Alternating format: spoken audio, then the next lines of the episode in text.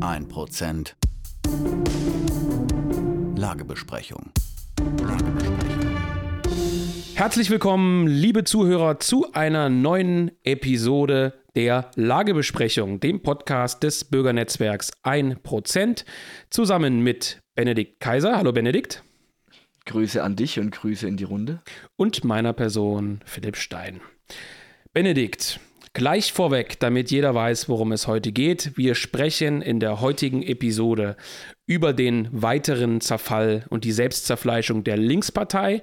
Ein Thema, das wir in der letzten Episode schon angerissen haben und das wir heute sozusagen ein Stück weit zu Ende führen müssen. Wir sprechen über das Demo-Wachstum Chemnitz 5000, Leipzig 2000 und auch in anderen Städten geht es vorwärts und wir wollen dabei auch in aller Kürze die Frage bes äh, besprechen, wann schwappt das Ganze nach Westdeutschland über? Und abschließend wollen wir über das Thema Geldsozialleistungen und Absicherung in der Krise sprechen. Ja, das sind im Prinzip, liebe Zuhörer, unsere heutigen drei Themen. Mal etwas anders aufgestellt als sonst. Oh, ja, sonst sprechen wir immer sehr ausführlich und sehr lange über ein Thema. Heute wollen wir mal probieren, drei Themen in eine Sendung zu kriegen und alles etwas bündiger abzuhandeln. Mal gucken, wie das ankommt.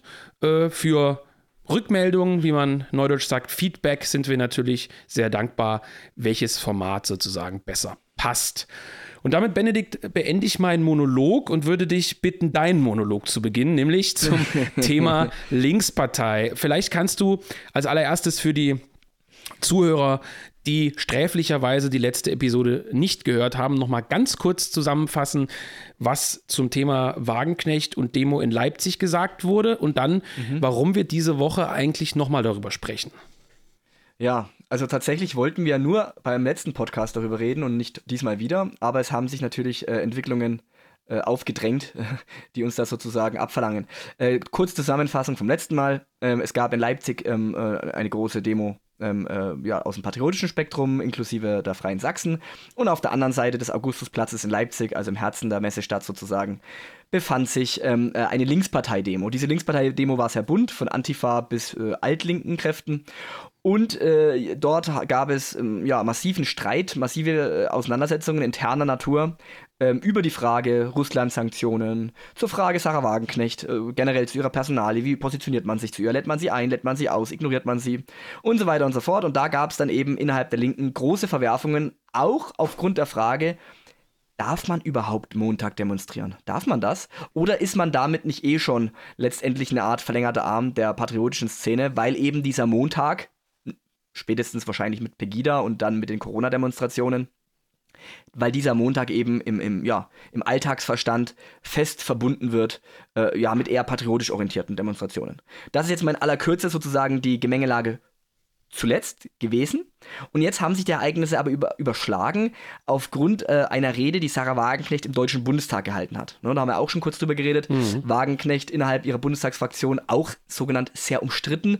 Es gibt da verschiedene Blöcke innerhalb dieser Fraktion.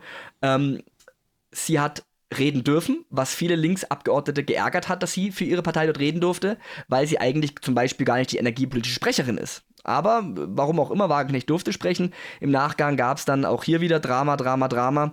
Ähm, Wagenknecht hat eine bemerkenswerte Rede gehalten, die vor allem aber auch eben bei der AfD Applaus ähm, gefunden hat, was natürlich wieder neuen Ärger verursacht hat. Ähm, diese ganze Entwicklung kulminierte jetzt schließlich darin, äh, dass Ulrich Schneider ähm, äh, aus der Linken ausgetreten ist. Wer diesen Mann nicht kennt, ist nicht schlimm, aber er ist trotzdem nicht unwichtig. Äh, Schneider ist ähm, zum einen der Chef des äh, Paritätischen Wohlfahrtsverbandes, also durchaus ein, ein großer ähm, äh, Sozial, eine große Sozial-Nichtregierungsorganisation. Ähm, er ist ein populärer Buchautor, in der gesamten Linken, also nicht nur Linkspartei, sondern auch äh, über die Linkspartei hinaus, in der gesamten Bewegungslinken, auch äh, bei Grünen rezipiert, bei der SPD und so weiter und so fort, also bei allen Linken. Und dieser Herr ist ausgetreten mit Bezugnahme auf die Rede Wagenknechts im Deutschen Bundestag.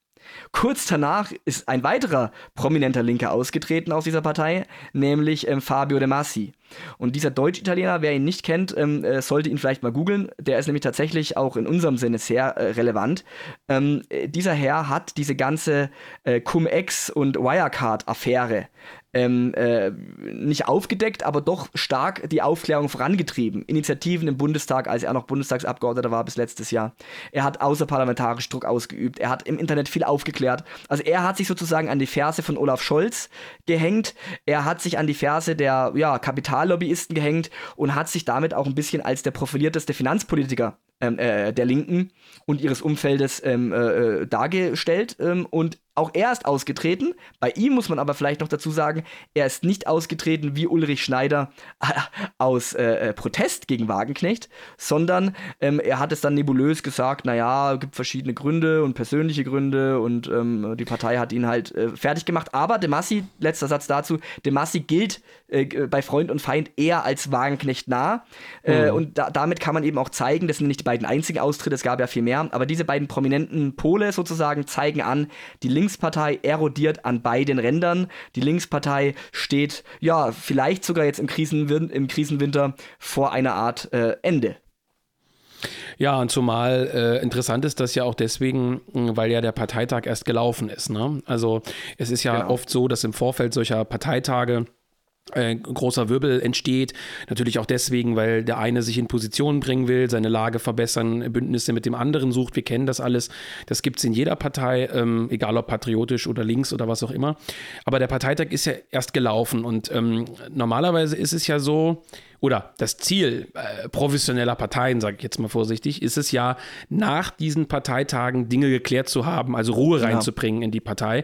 Und ich glaube, Tatsächlich aber, dass auch verschiedene Medien, auch linke Medien schon äh, nach dem Parteitag geschrieben hatten, hier kehrt jetzt keine Ruhe ein, das war kein Parteitag der des Friedens oder des Schulterschlusses, zumal ja auch diese Vorwürfe, ähm, ich glaube, der sexuellen Belästigung und solche Dinge im, im Raum standen bei, ähm, bei dem Linksparteitag, wobei man, glaube ich, bei Linken da immer ein bisschen vorsichtig sein muss, was da unter Umständen als, also ich kenne kenn die Details nicht, aber äh, ja, wie auch immer, lassen wir das Thema unangetastet. Lassen da, wir das Thema außen da vor. Da gab es wohl, gab's wohl angeblich irgendwelche Übergriffe und dann äh, gab es auch darum ja extreme Aufregungen, dass das angeblich nicht äh, ausgiebig genug behandelt wurde. Ich glaube, da sind auch viele aus der Linksjugend Solid äh, dann ausgetreten und so weiter aus der Partei. Also inklusive, die, inklusive die Bundesspitze ist aus der Partei ausgetreten. Also die Bundesspitze der Linksjugend ist sozusagen aus ihrer eigenen Mutterpartei ausgetreten.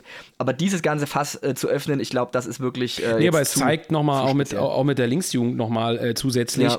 äh, dass die Partei wirklich, wie du schon sagtest, an allen Rändern äh, äh erodiert. Also nicht Richtig. nur äh, sozusagen an der Wagenknecht-Kante und sozusagen an der gegenüberliegenden, den eher, ja, linksprogressiven, was wie auch immer man die nennen will, sondern auch äh, die Parteijugend. Ähm, die ja dann. Ja, und in, innerhalb ja. der Parteijugend möchte wieder ein Landesverband der Parteijugend sich von der Bundesparteijugend wohl abspalten. Also, äh, ja, es knallt an allen Enden und ähm, das ist für uns äh, schon allein aus dem Punkt äh, relevant, weil natürlich die Linke ja kurzzeitig äh, über Leipzig, über diese Demo in Leipzig angekündigt hatte, sie möchte den heißen Herbst von links aktivieren und sie möchte sozusagen in, äh, auf den Straßen, äh, äh, in den Vereinen, in den Verbänden, möchten sie sozusagen ja, die Interessensvertretung der Bevölkerungsmehrheit sein. Und wie soll diese Partei, die so zerrissen ist, die so kontinuierlich schrumpft, die sich wirklich intern jetzt so bekämpft, äh, Austritte sind ja immer nur die Spitze des Eisbergs. Ne? Ähm, äh, wie will eine solche Partei im, im, konstanten und kontinuierlichen Niedergang, wie will so eine Partei den Bürgerprotest in ihre Bahnen lenken? Ähm, das ist natürlich eine Entwicklung, äh, ja, die man begrüßen kann. Und äh, ja, die Linke zerbröselt, hat es die Süddeutsche Zeitung ausgedrückt. Ähm, ich glaube, das trifft es ganz gut. Ja, und hinzu kommt ja noch der Fakt, äh, wenn man äh, nicht nur die Demonstrationen betrachtet, sondern auch das parlamentarische Geschehen, was für uns ja als neutrale Beobachter auch immer äh, sehr interessant ist, ähm, muss man ja sagen, ohne dass ich jetzt irgendeine Zahl oder Grafik vorbereitet hätte, ähm, dass ja die Wählerschaft gerade im Osten der Republik von äh, Linkspartei und AfD sich theoretisch relativ nah sind. Ne? Also soll heißen, es gibt da Wechselwirkungen, es gibt da Wechselwähler und äh, sollte die Linkspartei weiter schrumpfen, sich zerstreiten und äh, keine Wahlalternative für den einen oder anderen mehr darstellen, könnte es natürlich auch sein, dass die AfD dadurch gewinnt. Zumal ja der Teil, der sich innerhalb der Linkspartei sehr wahrscheinlich durchsetzen wird, eher ich sag mal vorsichtig, der Teil ist, der von irgendwelchen äh, grün angehauchten, progressiveren Westdeutschen gewählt wird. Und der Teil, äh, der sozusagen auf der Verliererseite steht, nämlich der Teil Wagenknecht, auch eher die Wähler anspricht, die vielleicht dann doch zur AfD schielen könnten. Das zeigt ja. sich ja schon daran, äh, wie diese Wagenknecht-Reden ähm, auch in AfD-Kanälen, äh, auf Twitter, äh, Twitter-Profilen aus dem AfD-Umfeld immer fleißig geteilt werden. Und ich glaube, der Thomas Fröhlich, äh, der Politikberater, also der AfD-nahe Politikberater, äh, mit dem wir auch bekannt sind, der, der hat, glaube ich, neulich mal ganz lustig getwittert, äh, die einzige Opposition im Bundestag sind die AfD und Sarah Wagenknecht. Ja, absolut so, richtig. Und ähm, so viel zum Thema Linkspartei. Ich glaube, damit können wir es auch erstmal bewenden lassen. Genau. Ähm, die Partei erodiert. Wir werden äh, weiterhin ein Auge auf diese Entwicklung haben und werden in den nächsten Podcast-Episoden, sollten da ja äh, bahnbrechende äh, neue Erkenntnisse vorliegen und sich da richtig was tun, werden wir darüber ausführlich sprechen. Und gerade wenn es in der Personalie Wagenknecht irgendwann mal doch zu einem größeren Riss kommt, also dass sie vielleicht wirklich austritt oder oder ähnliches, dann werden wir uns sicherlich auch mal in einer Episode sehr, sehr ausführlich mit dieser Frau vielleicht nochmal beschäftigen. Es dürfte den einen oder anderen ähm, Zuhörer doch auch interessieren.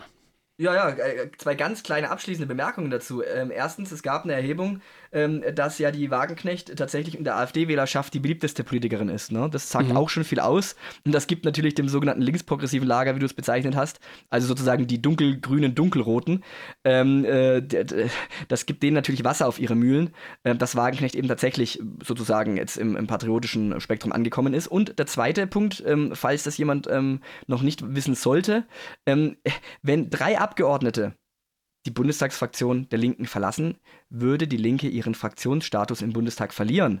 Und das bedeutet, Posten, Arbeitsplätze äh, wären, würden wegfallen, die Außenwirkung wäre desaströs. Das würde natürlich nochmal als Katalysator für die Zerstörung dieser Partei wirken.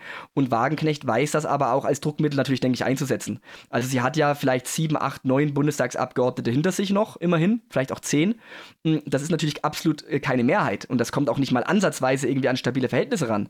Aber sie kann natürlich sagen, hier, äh, lasst mich mal reden, äh, weil wenn wir jetzt zu sieb, zu acht oder vielleicht auch mit zehn Mann austreten, äh, ja, dann gibt es eure gesamte Fraktion nicht mehr. Dann, habt, äh, dann fällt das Geld weg, die Einflussmöglichkeiten weg, ihr dürft nicht mal mehr kleine Anfragen stellen im Bundestag als Gruppe. Ne? Man ist dann keine Fraktion mehr, man ist dann nur noch eine Gruppe. Man darf dann eben viele Dinge nicht mehr, die man jetzt parlamentarisch darf. Das würde die Arbeit für die gesamte Linke nicht nur für die Bundestagsfraktion, die, die, dann keine mehr ist, sondern für die gesamte Linke als Partei, als, als Zentrum dieser Mosaiklinken, das würde, für, das würde sie um Jahre zurückwerfen. Und ich kann mir gut vorstellen, dass Wagenknecht gerissen genug ist, um dieses Faustpfand sozusagen gegen ihre innerparteilichen Widersacher einzusetzen. Ja, vielleicht auch einer der Gründe, warum sie sprechen durfte. Da können wir nur spekulieren. Richtig, ähm, richtig. Und vielleicht abschließend dazu, damit würde man ein größeres Fass jetzt öffnen, aber eine Sache, die man auch mal in Ruhe diskutieren könnte, ist natürlich trotzdem auch die Frage, wie sehr man sich über diese ähm, diesen Kurswechsel oder, oder äh, diese Problematik in der Linkspartei freuen sollte. Auf der einen Seite natürlich als, als Widersacher, als klarer Widersacher auch des patriotischen Lagers, ähm, ist das, also da muss man natürlich sagen, klar, guckt an, ihr seid anscheinend auf dem falschen Weg und jetzt kriegt er die Rechnung. Auf der anderen Seite könnte man natürlich auch unterstellen, äh, ein weiterer Siegeszug äh, des Neoliberalismus in Anführungszeichen. Es verschwindet eine Partei, für die ich persönlich keine Sympathien habe, aber der, der man im Grunde genommen das soziale Profil vermutlich nicht absprechen kann, das in der Bundestagsfraktion der AfD äh, teilweise vertreten ist, aber leider lange nicht so, wie es nach dem Parteitag in Kalka sein sollte.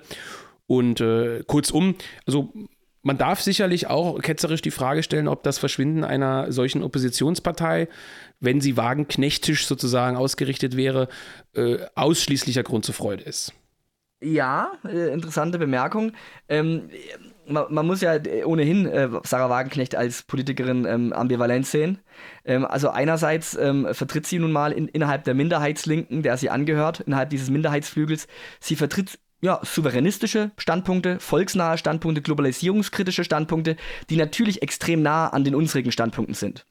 Auf der anderen Seite, und das wäre jetzt quasi mein Einwand gegen Wagenknecht, ähm, ähm, ist es ja auch so, dass sie nach wie vor, aktuell, wo wir jetzt reden, immer noch in der Linkspartei ist und dass sie immer noch, obwohl sie vielleicht für maximal ja, 25 bis 30 Prozent der Mitglieder sprechen darf, siehe Parteitag, und trotz, also sie, sie wirbt quasi für eine Partei, die ihrem Kurs krass entgegengesetzt ist. Ja, das ist, ihr Feigenblatt Sie ist ein Feigenblatt, genau. Und ähm, jetzt ist es aber so, ähm, dass die Linkspartei nun mal volksverneinend ist, sie ist woke, sie ist linksglobalistisch. Und Wagenknecht ist nichts davon.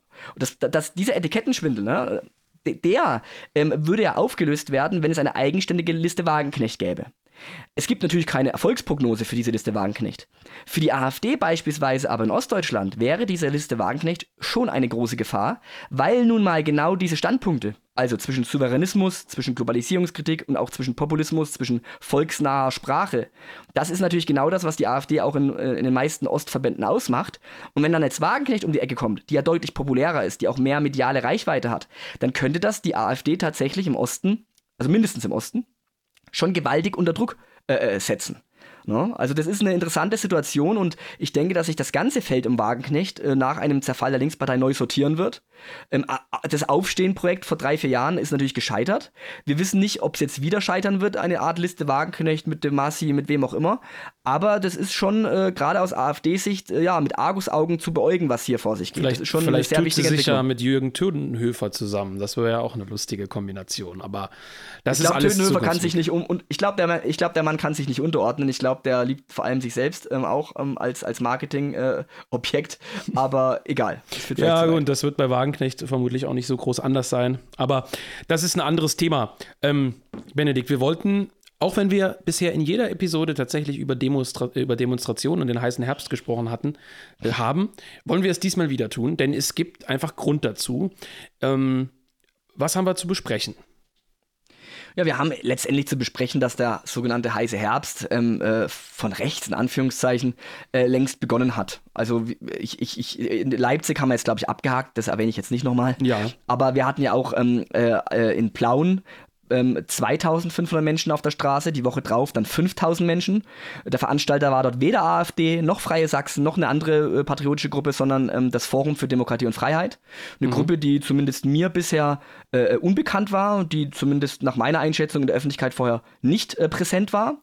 Und mhm. diese, ähm, diese Zahl, ich meine, Plauen, klar, man, man kann äh, äh vielleicht sollten wir Vergleiche. Kurz, äh, vielleicht sollten wir kurz für die vielen ja. Zuhörer, die auch aus Westdeutschland kommen, ja. trotzdem Plauen nochmal kurz auf die Karte setzen. Plauen ist praktisch die Hauptstadt des Vogtlandes, also eines Kreises äh, im, in Sachsen. Hat, glaube ich, ungefähr 80.000 Einwohner, ne? Mit Umland oder so um den Dreh, würde ich ja. sagen. Ist, glaube die viert oder fünft. weniger mittlerweile. Ist die, ja. glaube die fünftgrößte Stadt in Sachsen. Ähm, ja, und hat eine ziemlich große Demo-Historie, Stichwort äh, 89 und so weiter. Absolut. Ist aber äh, vielen sicherlich einfach nicht bekannt. Hätte man jetzt noch Zwickau gesagt oder so, das, das, das hat man schon mal gehört. Aber Plauen könnte ich mir vorstellen, dass äh, das viele nicht kennen. Also äh, diese 5000 Demonstranten sind für eine Stadt mit 80.000 äh, oder was weiß ich, 70.000 Einwohnern schon ja. eine beachtliche Zahlen, ne? Absolut. Plauen, und du hast es angesprochen, Plauen und Leipzig waren die beiden Städte, die im Oktober 89 ähm, die Demonstrationen sozusagen eingeleitet haben.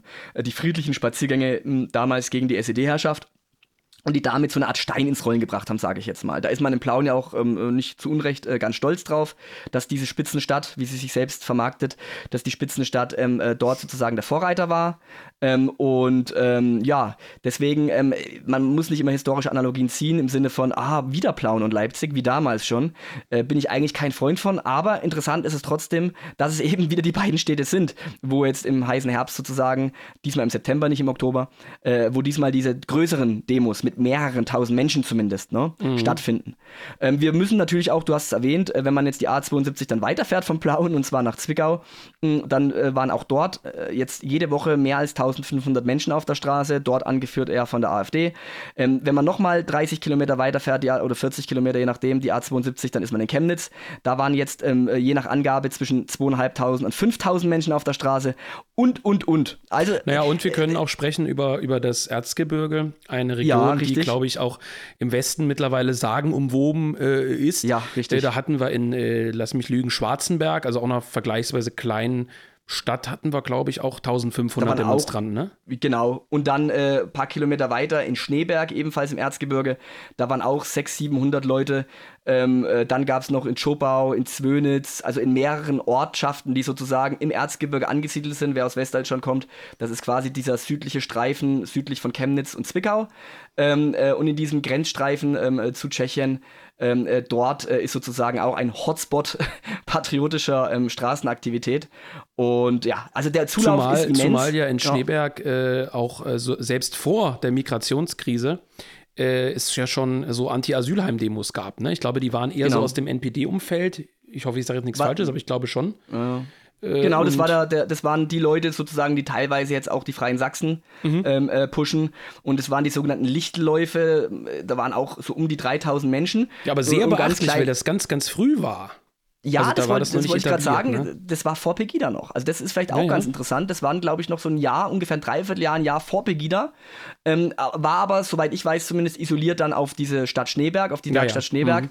Und ansonsten, aber trotzdem, trotzdem ist das natürlich eine Zahl, wenn wir jetzt nach Zahlen gehen, ist das eine Zahl, die schon äh, bemerkenswert ist und es spricht auch für eine gewisse Kontinuität des Protests. Das ist also keine Eintagsfliege, sondern hier gibt es schon auch ähm, ja, festgesetzte weltanschauliche Positionen, die dann eben immer wieder auch ähm, äh, äh, Menschen aus der sogenannten ja, Mitte der Gesellschaft letztendlich auch mobilisieren und auf die Straße bringen. Ähm, weil es kann ja nicht nur der Rand sein, weil wenn es nur der Rand wäre, dann wären es eben nicht 2000, 5000, 3000, 8000 Menschen. Also das ist schon eine bemerkenswerte Entwicklung im gesamten äh, westsächsischen Raum. Ich, ich würde deinen Begriff Pegida gerne mal aufgreifen. Ähm, es ist bemerkenswert, es ist bemerkenswert, welche kleine Rolle bisher Dresden spielt. Obwohl Dresden ja. von uns immer als Hauptstadt des Widerstands bezeichnet, wo wir ja nun auch unser, unser ähm, Hauptquartier sozusagen von 1% haben und so weiter. Ähm, es gibt ja dort auch Demonstrationen, die sind auch nicht klein. Äh, ich habe jetzt keine Zahlen, aber wir hatten ja ähm, diese Woche Montag auch ein Interview, ein Podcast-Interview ähm, veröffentlicht, auch hier äh, unter dem Label Lagebesprechung. Das hat der Michael Schäfer geführt mit äh, dem Organisator ähm, eines Protests dort in Dresden, des größten Protests, glaube ich, aktuell. Es war sehr interessant, ähm, grundsätzlich das mal zu hören von so einem Demo-Organisator, die ja nicht immer die größten, äh, ganz neutral gesagt, größten Redner oder, oder ja, äh, Interviewpartner sind sozusagen, sondern die, die der Macher sind und so weiter. Und ähm, trotzdem im Vergleich Dresden als ja zweitgrößte Stadt in Sachsen, ganz knapp ja nur hinter Leipzig, das hat sich ja immer mal so ein bisschen abgewechselt, ähm, ja trotzdem die Demostadt irgendwo in, in Sachsen. Also jeder verbindet eben äh, Dresden mit den Pegida-Demonstrationen und äh, schon zu Corona-Demonstrationszeiten war Dresden keine so große Nummer. Ja, Ganz interessant. Ich habe ich hab dafür zumindest einen Erklärungsversuch, also äh, keine abschließende Weisheit, aber zumindest einen Versuch einer Erklärung. Äh, ich glaube schon bei Pegida war ja es nicht nur Dresden, sondern äh, Pegida lebte ja ganz stark auch vom Dresdner Umland, ne? Also Ja. vom, egal ob, ob Richtung Meißen oder vor allem natürlich in die andere Richtung. Bautzen. Heidenau, Sek, Heiden, genau, Bautzen und dann nochmal in die ganz andere Richtung, also nördlich noch von, von, von, von äh, Bautzen. Ne, nicht nördlich Schwachsinn, aber halt außenrum um Dresden wie ein Kranz sozusagen. Ja, ja. Die Städte. Ist äh, aber im hin zu Fußball auch so. ja, genau, genau. Sehr oft so generell, dass das Umland dann mobilisierter ist. Und auch hier bei der Politik war es so, Pirna, Bad Schandau, ne? Äh, von überall äh, kamen natürlich ähm, äh, die Leute. Und diesmal haben wir eine andere Situation. Also bei Corona diesmal und auch jetzt bei den äh, Gas- und Energiedemonstrationen. Weil Pegida war eine Art zentralistische Demo. Die, man Ja. wusste, wo man sich in Dresden trifft. Äh, Zentraler geht's nun mal nicht. Ne? Es war ein zentraler Anlaufpunkt für alle Sachsen und vor allem natürlich für alle Ostsachsen. Jetzt ist es aber ja so, äh, seit den Corona-Demonstrationen, äh, dass auch viele kleinere Kommunen, Klein- und Mittelstädte, ne, mit 10.000 Einwohnern, mit 30.000 Einwohnern, ähm, ihre eigenen Spaziergänge haben. Ja. Spri sprich, es dezentralisiert sich alles ein wenig und jemand aus Bad Schandau muss jetzt nicht Montag um 19 Uhr nach Dresden fahren, um mit Pegida zu spazieren, weil er eben auch in seinen eigenen Heimatkommunen im Zweifelsfall ähm, äh, kleinere oder mittelgroße Spaziergänge vorfindet. Also ich glaube, das ist so eine Art, ge- so eine Art äh, Dezentralisierung der Leute, die normalerweise vielleicht eher auch zu Pegida zum Beispiel gefahren wären. Ähm, äh, wobei das natürlich meine Erklärung, das gebe ich zu, nicht erklärt, warum es in, in der Kernstadt Dresden dennoch so ruhig bleibt. Natürlich gibt es auch in Dresden über 500.000 Einwohner. Natürlich wohnen die auch alle nicht, nicht alle in der Neustadt und sind nicht alle linksliberal grün und auch, ne? Also böse gesagt, müsste es eigentlich auch in Dresden jetzt wieder mehr Power auf die Straße kommen. Also ketzerisch ausgedrückt würde man sagen, äh, die Pegida-Demonstrationen wurden eben nicht zu weiten Teilen von Dresdnern, also von Stadtdresdnern getragen. Und das zeigt sich jetzt eben äh, in dieser Zeit. Es kann natürlich auch sein, ähm, Ich habe mir das nicht au Detail angeguckt. Ähm, das wäre jetzt eine Kritik äh, sozusagen an den bisherigen Organisatoren. Die will ich gar nicht aussprechen. Wie gesagt, ich habe mir es noch nicht angeschaut. Aber es wäre natürlich durchaus auch eine Möglichkeit, ähm, dass man sagt, bisher war einfach das Angebot noch nicht so attraktiv. Also so bescheuert das klingt. Vielleicht hat man noch nicht den richtigen Sound gefunden, noch nicht die richtige Ansprache, ja. noch nicht den richtigen Platz ich war, oder die richtige Idee. Also und was hinzukommt, aber das ist jetzt eine ganz steile These, äh, dass vielleicht auch ein Teil der Dresden ein bisschen demomüde geworden ist, natürlich. Das, das ja. weiß ich nicht. Also es ist wirklich nur eine These. Aber äh, ich glaube, diese ganze Pegida-Sache, die ja in großen Teilen äh, wirklich ein, ein Novum war, gewissermaßen ja. in dieser Form, hat sicherlich auch ganz viele Leute viel Kraft gekostet. Ne? Also es gab ja wirklich, ja, ja. also äh, Gesichter, die hat man wirklich immer gesehen. Also selbst wenn Pegida am Ende vor einer vergleichsweise kleinen Zahl, dann 2000 Leuten oder so stand, gab es da die, diese Standardbesucher, also die immer da ja. waren. Und vielleicht ja. gibt es da auch Leute, die sagen, so jetzt mal, jetzt mal nicht. Ich weiß es ja, nicht. Ja, ja, genau. Ich würde auch noch zwei Erklärungsversuche ergänzen wollen in aller Kürze. Ähm, das hast du ja schon angedeutet. Das eine, ähm, dass es nämlich ja immer jemanden braucht, der dieses Angebot schafft. Ne? Also wenn zum Beispiel wir nach Plauen schauen, äh, äh dieses Forum ne? für, für äh, wie, wie nennen sie sich nochmal, Forum für Demokratie und Freiheit, genau. Ähm, oder in, in Schwarzenberg Thomas Thumann, Landtagsabgeordneter, in Zwickau äh, Jonas Dünzel, der lokale AfD-Mann ähm, und so weiter und so fort. Also es gibt in, in den westsächsischen Städten und Kleinstädten überall jemanden, der sich äh, über, im übertragenen Sinne den Handschuh anzieht ne? ja. und sozusagen dieses Angebot für die Bürger schafft. Äh, und das gibt es vielleicht eben in Dresden oder anderen Städten nicht. Das ist die erste Erklärung. Die zweite Erklärung, ähm, äh, und, und, und, da müsste ich jetzt ausnahmsweise auf eine Linkspolitikerin zurückgreifen, die aus Plauen stammt, nämlich die ähm, äh, Janina Pfau. Oh, die hat, äh, ja. ja, brauchen wir nicht drüber reden, aber sie hat etwas gesagt, äh, was ich mir im, in Westsachsen gut vorstellen kann. Sie hat gesagt, dass eben hier, also in Westsachsen, die Mittelschicht großen Angst, äh, große Angst vor sozialem Abstieg hat und mhm. eben dort auch über weniger verfügt. Ja. Und das vielleicht auch zur Einordnung für den, der sich nicht mehr mit dem Osten so beschäftigt, weil er im Westen wohnt oder warum auch immer. Ähm, dieser, dieser, dieser westsächsische Gürtel, dieser ehemalige Industriegürtel, ne? von, von der Spitzenstadt Plauen äh, bis in die Industriestadt Chemnitz, mit dem Erzgebirge als Fundament sozusagen. Dieses Westsex, dieser, dieser, diese westsächsische Ballungsregion äh, hat natürlich ökonomisch nicht nur einen großen, großen Rückstand hinter, den, hinter dem Westen, äh, sondern auch hinter Dresden und Leipzig. Und wenn wir jetzt bedenken, dass es vor allem eben auch materielle Fragen sind, die in dieser Krise auf, äh, äh aufkommen, ne? also Energiepreise, äh, äh, kann ich mir überhaupt noch die, die Abschlagszahlung leisten und so weiter und so fort, dann hat es zumindest eine, spielt es nicht die entscheidende, aber eine gewisse Rolle, dass nun mal die, das Pro-Kopf-Einkommen in Westsachsen ähm, äh, und auch das ähm, Vermögen äh, der Bürger in Westsachsen kleiner ist als eben in einer Metropole wie Dresden oder auch in einer Metropole zumindest in Teilen wie Leipzig. Wobei Leipzig natürlich äh, auch jetzt nicht homogen ist, aber äh, grob jetzt mal erklärt, ne? Dass mhm. nun mal auch dann auch vielleicht ein Demonstrant sagt äh, äh, im in Plauen oder wo auch immer, naja, wir unterstützen eben die, die hier das Angebot schaffen, weil wir eben diesen Leidensdruck haben, zu demonstrieren. Und ob die, der Anmelder jetzt Forum für Demokratie heißt oder AfD oder ganz anders, das ist mir erstmal nachrangig, weil ich erstmal meine Interessen auf die Straße äh, bringen möchte. Und in Dresden gibt es dieses Angebot einfach vielleicht noch nicht. Ja, ist ja auch ein, eine sehr interessante Beobachtung. Wir hatten das im äh, letzten Podcast angesprochen und hatten es äh, für diesen äh, angekündigt. Ähm, es ist jetzt nicht unser Hauptthema, aber ich will es trotzdem mal anschneiden.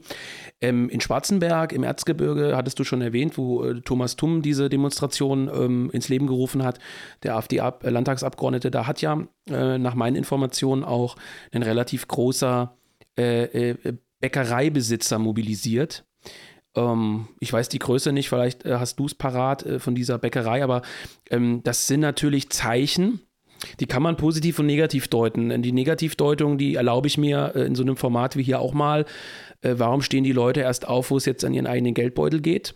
Das ist jetzt mal der Vorwurf, den muss man, darf man sicherlich auch ähm, mal formulieren, warum diese ganzen Unternehmer, nenne ich es jetzt mal, und so jetzt langsam erst in die Gänge kommen, äh, wo die Probleme ja nun nicht erst seit 2022 äh, da sind. Also man darf auch einen gewissen, so hart es klingt, äh, äh, Eigenantrieb unter, unterstellen. Aber auf der anderen Seite, so ist das Leben eben, so sind die Menschen, äh, muss man auch auf der anderen Seite wieder sagen, ähm, das ist halt das Hauptmotiv für viele ist der eigene Geldbeutel. Mhm. Und das meine ich jetzt wirklich auch gar nicht abschätzig.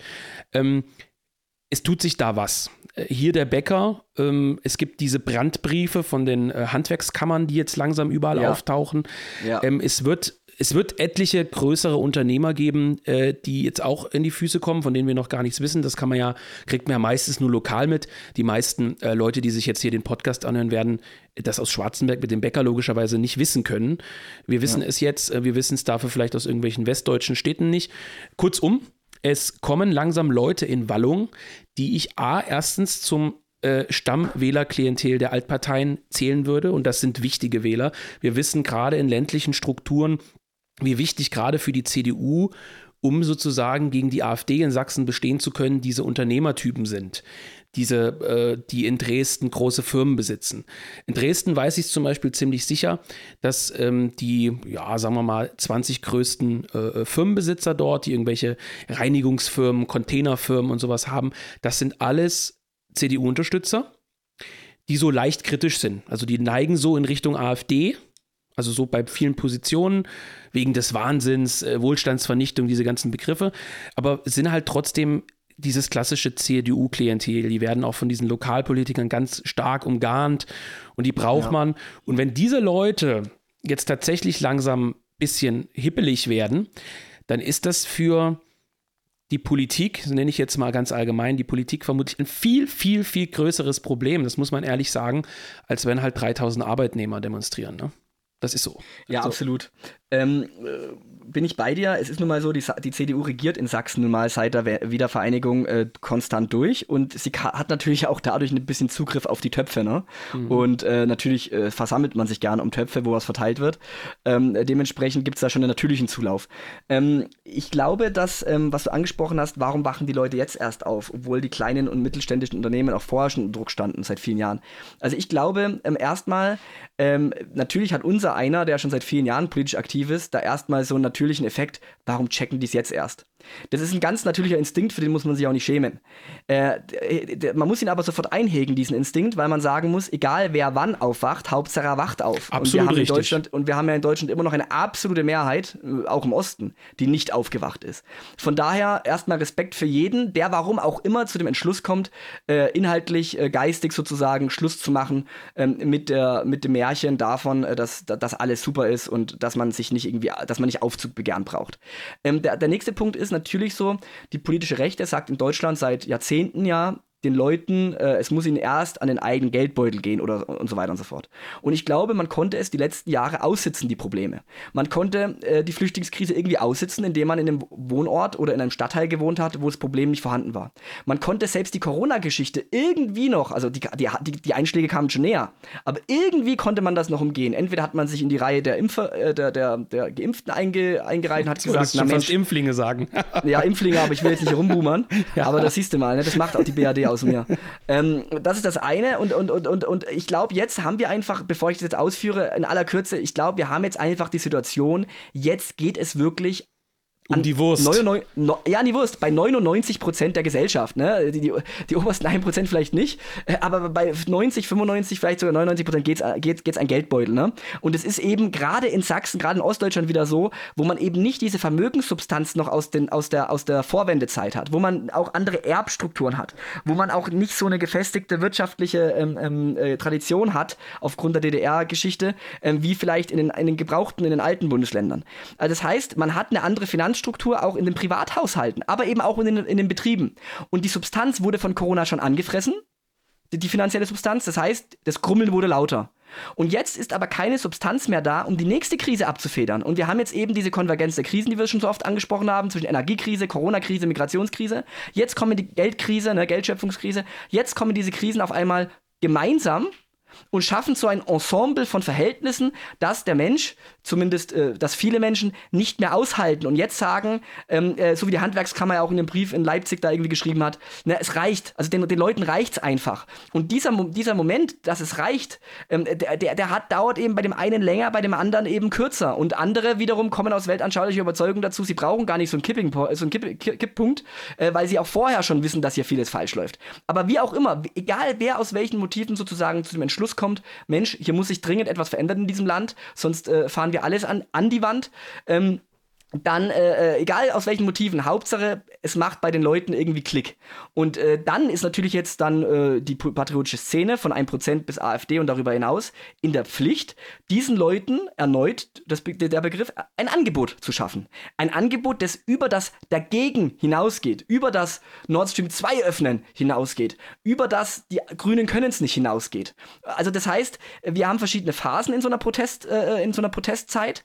Die jetzige Phase ist zweifellos, ich glaube, da sind wir uns beide einig, die, die, die Sammlungszeit, die Mobilisierungszeit, wo die Proteste anwachsen, wo sie, wo sie in, auf verschiedene Städte überschwappen, hoffentlich auch bitte irgendwann auf Westdeutschland. Und wo dann sozusagen irgendwann der Moment kommt, entweder im Winter oder vielleicht auch erst nächstes Jahr, wo dann aber auch die inhaltlichen Forderungen konkurrent werden müssen, wo die inhaltlichen äh, Ansätze sichtbar werden, wo es einfach weitergeht als nur dagegen.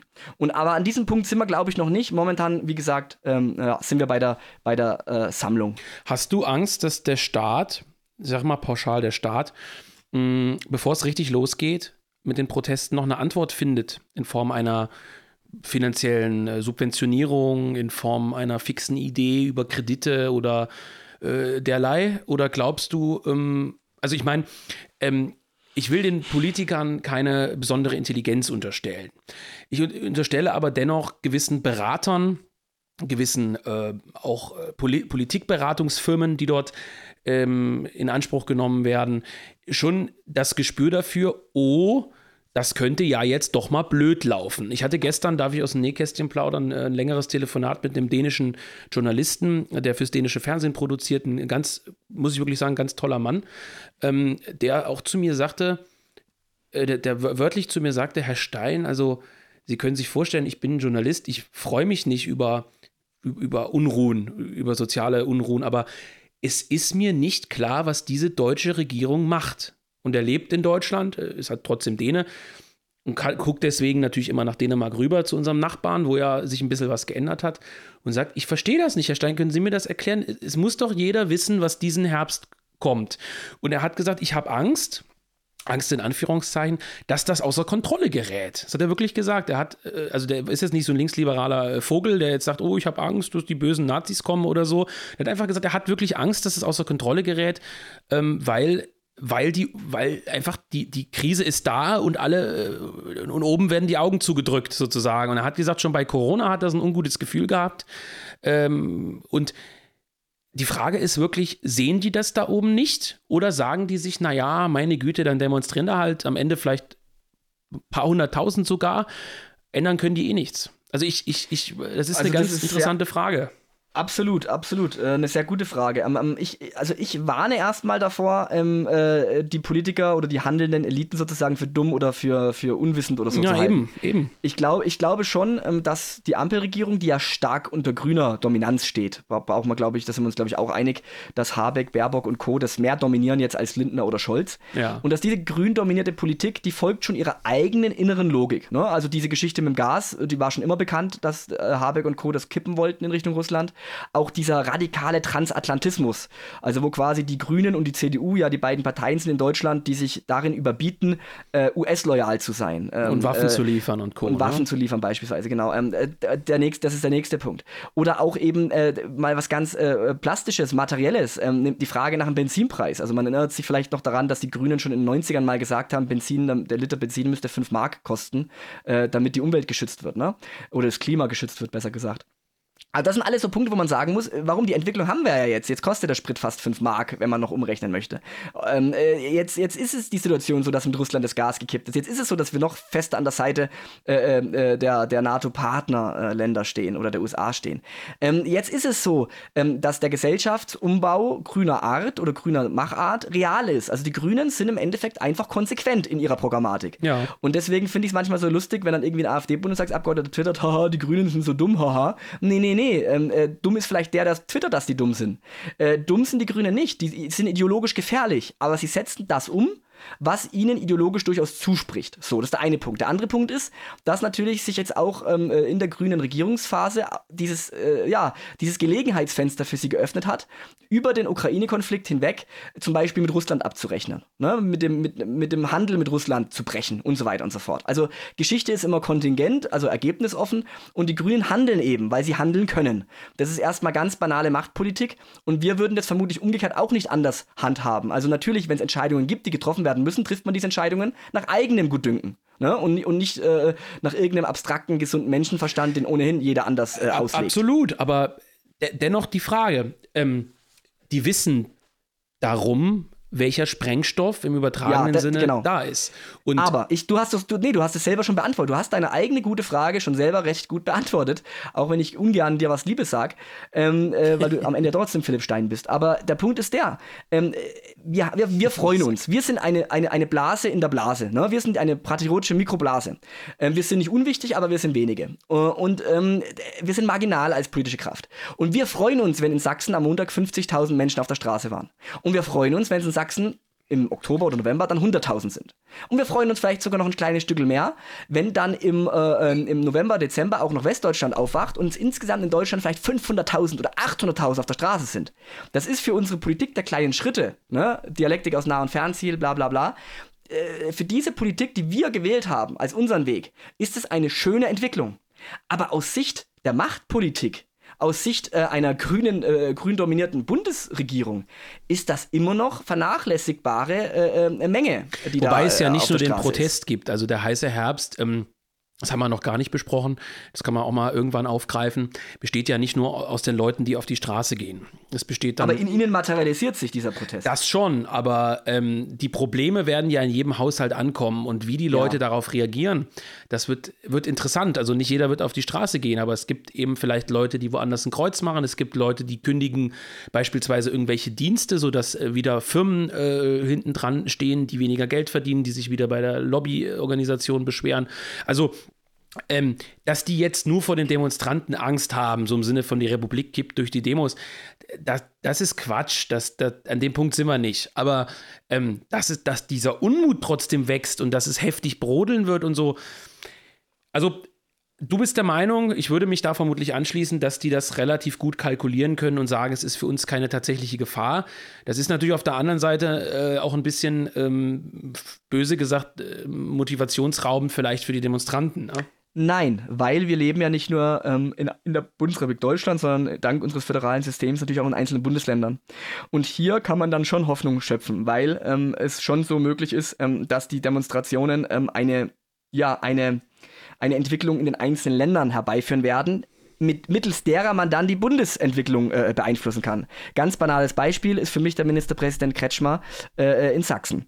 Ähm, äh, der hat jetzt einige mehr oder weniger sinnvolle Dinge gesagt ähm, äh, zum Thema Energiewende, dass die jetzt gescheitert sei, zum Thema Russland-Sanktionen, zum Thema äh, äh, Gas und Kohle und so weiter und so fort. Was? also natürlich macht er das nicht, oder vermute ich, dass er das nicht tut, weil er jetzt auf einmal auf AfD-Linie einschwenkt. Aber er merkt, dass sich bei ihm in seinem Bundesland eben eine Protestwelle äh, bereits jetzt auftürmt, ähm, die im September schon so groß ist, dass man damit rechnen muss, dass die im Dezember auf jeden Fall sechsstellig ist. Das heißt, er wird zum Beispiel durch Spaziergänger, durch Demonstranten automatisch äh, in seinem Ver Verhalten eingeschränkt. Er kann nicht so frei agieren, wie vielleicht ein anderer CDU-Landesfürst agieren wollen würde, weil er eben rechnen muss, dass eben 100.000 Menschen in Sachsen bei einem 4,5 Millionen Einwohnerstaat schon eine ganze Menge ist, ne, im Vergleich zu 100.000 in NRW. Also von daher ähm, äh, äh, müssen wir das föderale System ähm, äh, äh, dankbar, äh, müssen wir dankbar hier sein, weil es möglich ist, dass in einzelnen Bundesländern die Entwicklungen schon massiv angestoßen werden und dass dann im Bundesrat zum Beispiel auch parlamentarisch äh, das Niederschlag findet, ähm, äh, dass dann irgendwie äh, Verhältnisse zum Tanzen gebracht werden. Aber das ist Zukunftsmusik. Wichtig ist erstmal, dass überhaupt dieser mehrteilige Protest ähm, wächst oder anschwillt und erst dann kann man sehen, äh, welche Entwicklungen möglich sind. Also es bringt eh nichts, jetzt so einen Masterplan äh, sich zurechtzuschreiben. Das, die Geschichte, wie gesagt, ist immer offen. Aber äh, ohne den Druck von unten. Wird sich oben, das ist ja eine Floskel, aber es ist ja so, ähm, wird sich erst recht nichts ändern. Also dann haben die überhaupt keine Notwendigkeit, sich zu ändern. Ja, ja zumal, zumal ja, man eine Sache nie, nie äh, vergessen darf. Auf diesen Demonstrationen, die ja oft nicht gewalttätig und laut und krass sind, sondern äh, solche Spaziergänge. Man hat also beim Spaziergang, äh, liegt in der Natur der Sache, die Möglichkeit, sich zu unterhalten. Und da werden auch Netzwerke geschmiedet. Ich habe das jetzt schon oft gehört. Da lernen, sie, lernen sich Leute kennen, da äh, banales Beispiel, aber Kfz-Mechaniker und was weiß ich, Zulieferer, irgendwie sowas. Und da werden natürlich auch, da entstehen natürlich auch äh, auf lokaler Ebene und äh, die lokale Ebene ist ja oft gefährlich, entstehen natürlich auch neue Allianzen. Ich wollte nur diesen Punkt, auch wenn er für viele vielleicht erstmal enttäuschend klingt, unbedingt äh, ansprechen, weil ich glaube schon, dass viele der Leute, die äh, neu dazugekommen sind in den letzten Jahren und auch jetzt neu dazukommen werden, mit diesen Demonstrationen, und das kann man ihnen nicht verdenken, schon eine ganz andere Hoffnung verbinden. Ne? Also die gehen ja. ja auf die Straße, um einen akuten Mangel zu beheben. Und dieser akute Mangel wird vermutlich, das muss man so ehrlich sagen, durch diese Demonstrationen erstmal nicht behoben werden. Ähm, auch wenn es enorm wichtig ist, haben, glaube ich, viele Leute eben diese Vorstellung, dass diese Demonstrationen ja, so einen DDR-Effekt irgendwie auslösen. Und wer sich mit Geschichte beschäftigt, der weiß, dass auch in der DDR, und da möchte ich jetzt niemandem zu nahe treten, aber diese Demonstrationen auch sozusagen das i-Tüpfelchen waren. Die haben dann nochmal ja. richtig, richtig was gebracht, sicherlich. Aber die waren nicht der Auslöser, warum die DDR am Ende gefallen ist. Das, das muss man einfach so sagen. Das ist historisch einfach so. Und diese Demonstrationen in der Bundesrepublik werden nicht dazu führen, dass die Grünregierung zurücktritt äh, und äh, wieder andere Verhältnisse herrschen. Aber äh, du hast es gesagt, die, die, die Demos sind trotzdem von unschätzbarer Wichtigkeit. Also sie sind unfassbar wichtig. Ähm, ja. ich, ich will nur im Gegensatz zu anderen patriotischen Akteuren, die ich jetzt mal nicht beim Namen nenne, äh, den Leuten keine falschen Hoffnungen machen. Und das ist, glaube ich, genau. eine Sache, die unser Podcast auch zutage fördern soll, äh, die Lagebesprechung, die dass die Leute auf keinen Fall ihre Motivation verlieren, denn wir haben erklärt, warum die Demos wichtig sind und es gibt auch noch 20 andere Punkte, warum sie wichtig sind. Aber ja. ähm, dass sie einfach realistisch bleiben, auf eine gewisse Art und Weise. Und wenn es dann am Ende besser wird, ist ja super. Also wenn wir uns irren, ich hoffe, wir irren uns und äh, es gibt, es tut sich richtig was. Aber ähm, wenn die Leute ehrlich aufgeklärt werden über die Möglichkeiten, die diese Protestform bieten, dann sind sie eben auch nicht so enttäuscht, dass sie uns wieder verloren gehen. Ja, also die Leute äh, knüpfen unfassbare Erwartungen an eine Wahl oder an eine Demo und wenn das nicht eintritt, sind sie äh, wieder weg. Dann sagen sie sich, na gut, hat ja nichts gebracht, gehe ich nicht mehr wählen. So, und ich äh, glaube, da ganz ehrlich, so wie du es ausgeführt hast, Politik der kleinen Schritte, ist immer schwierig in einer Zeit, in der man sehr, sehr große Schritte bräuchte und wo gefühlt alles den Bach runtergeht. Aber das ist, so, ist, so ist es halt. Und in diesem Sinne äh, möchte ich mit meinem Monolog, Benedikt, äh, unsere heutige etwas kürzere Sendung, ja, dem Jordan überlassen. Oder wie sagt man? Äh, ich will Tschüss sagen beenden. Du möchtest die Sendung beenden. beenden. Ich möchte es beenden. Jawohl. Benedikt, danke für deine Zeit. Wir ja, hören uns danke ebenso alle nächste Woche wieder. Bis dahin. Tschüss.